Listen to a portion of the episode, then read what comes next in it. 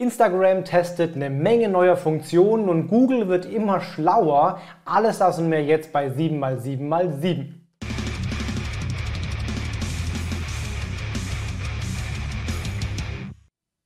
Hi, mein Name ist Felix Beilharz. Herzlich willkommen zu 7x7x7, den Online-Marketing-News. Du bekommst jetzt in circa sieben Minuten wie jede Woche die sieben wichtigsten News aus dem Online-Marketing aus den letzten sieben Tagen. Falls du es noch nicht gemacht hast, lass jetzt ein Abo da, um jeden Sonntag um 17 Uhr die dann immer sieben neuesten News mitzubekommen und keine wichtigen Entwicklungen und News mehr zu verpassen. Solange die Vorrede, wir legen los mit der allerersten News. Instagram scheint ein Feature von WhatsApp zu kopieren, nämlich eine Statusmeldung. Du kannst ja bei WhatsApp angeben, was du gerade tust, einen frei definierbaren Status. So etwas ähnliches kommt jetzt auch anscheinend bei Instagram. Du kannst zumindest Test-User können zumindest aktuell schon einen Status eintragen, allerdings nicht frei auswählbar, sondern nur aus vorgegebenen Möglichkeiten wählen. Die Optionen sind Working, Busy, Celebrating und Happy jeweils mit dem passenden Emoji versehen. Das wird dann in dein Profil angezeigt, jeweils für 24 Stunden. Also kannst du bald auch vielleicht zukünftig deinen Followern sagen, was du gerade tust. Wird dann auch in Direct Messages angezeigt, um eben vielleicht nicht sofort eine Antwort zu erwarten. Ob man später auch weitere eigene Statusmeldungen eintragen kann und wann das Feature für alle ausgerollt wird, ist bisher nicht bekannt. Ein Kanal, über den wir recht wenig sprechen hier, ist äh, Snapchat. Das geht ein bisschen so auch an meinem Arbeits- und Lebensalltag vorbei, ist aber bei jungen Zielgruppen ja immer noch eine der relevantesten Apps überhaupt. Und die haben jetzt wieder eine ganze Reihe von neuen Funktionen ausgerollt, nämlich vor allem im Bereich Messaging. Jetzt hat Snapchat auch im Messenger eine, äh, eine Chat-Reply-Funktion, ähnlich wie bei WhatsApp, dass du halt gezielt auf einzelne Nachrichten in einem Chatverlauf antworten kannst. Auch wenn danach noch neue Nachrichten kamen, kannst du quasi auf eine davorige Nachricht antworten, was vielleicht ein bisschen mehr Übersicht in so einen Chat reinbringen könnte. Wir wissen ja, gerade Generation Z nutzt ja Snapchat auch primär als Messaging-Kanal. Wir Älteren eher, um Content zu konsumieren, wenn überhaupt. Die Jungen äh, vor allem auch, um einfach darüber Alltagschats zu betreiben. Du kannst jetzt auch mit Bitmojis antworten, also mit eigenen äh, gestalteten Avataren in 3D. Die können jetzt auch einfach als Chat-Antwort ähm, definiert werden. Da gibt es dann ein paar vorgegebene Emotionen, mit denen man dann antworten kann. Und es gibt einen neuen Umfragesticker äh, Sticker für die Chats, wo man einfach mit Emojis öffentlich sichtbar hinterher ähm, äh, antworten kann und Umfra an Umfragen teilnehmen kann. Also auch Snapchat steht nicht still und baut neue Funktionen ein. Ein Feature, was TikTok-User sehr begeistern wird, wenn es denn mal kommt. Ähm, ein neues Share-Feature. Also du kannst künftig ähm, Content von TikTok in Drittplattformen teilen über einen neuen Button, der gerade offenbar getestet wird, wo jetzt bereits auch erste Screenshots von aufgetaucht sind.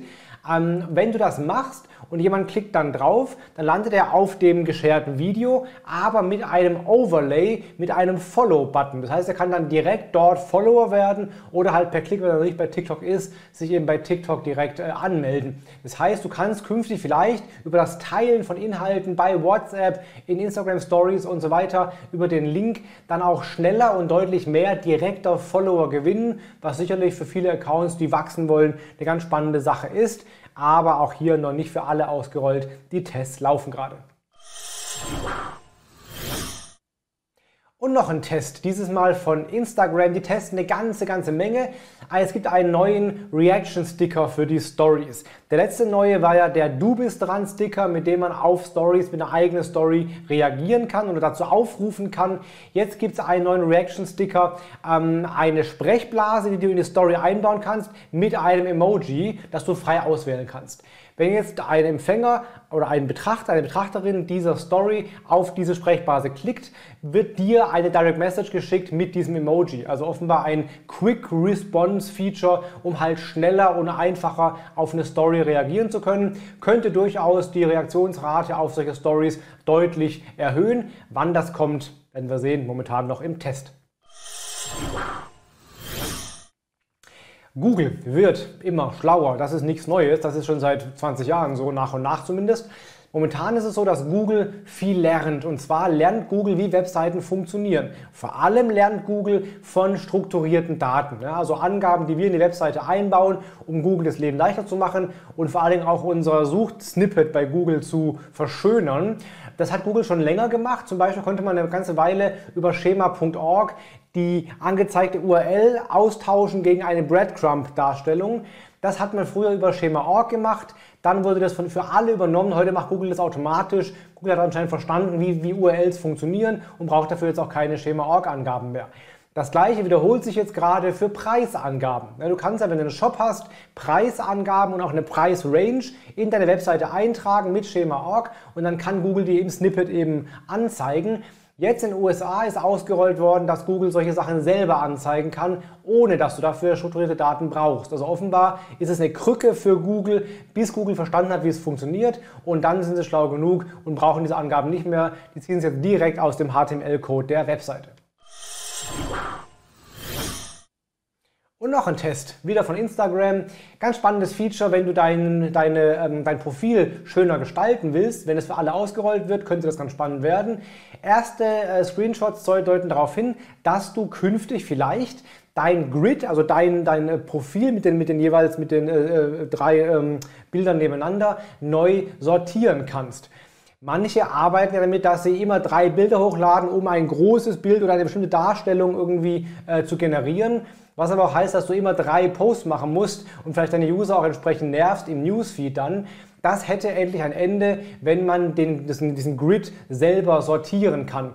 Also es sind äh, Screenshots aufgetaucht mit einem Edit Grid Button, wo du dann selber deine Darstellung, Zusammenstellung ähm, dieser Bilder in deinem Feed selber äh, verändern kannst und eben auch ältere Bilder, die du früher mal gepostet hast, neu platzieren kannst, sodass Besucher, die eben dein Profil besuchen, eine von dir gewünschte Darstellung und Anordnung der Bilder sehen und eben nicht mehr die automatisch chronologische. Wenn das kommt, wäre es ein spannendes Feature für schönere Profile.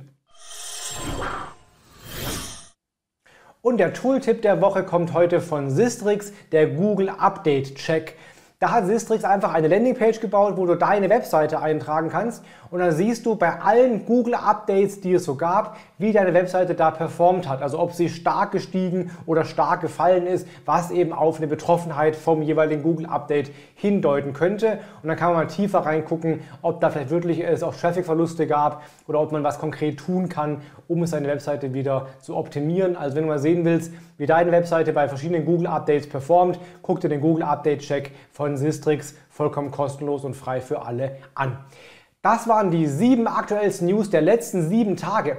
Wenn dir das gefallen hat und du auch weiterhin immer die aktuellsten News mitkriegen willst und nichts mehr verpassen willst, lass jetzt ein Abo da. Dann sehen wir uns am nächsten Sonntag um 17 Uhr wieder hier. In diesem Sinne, hab eine gute Woche, bleib gesund, hau rein, dein Felix Beinhardt.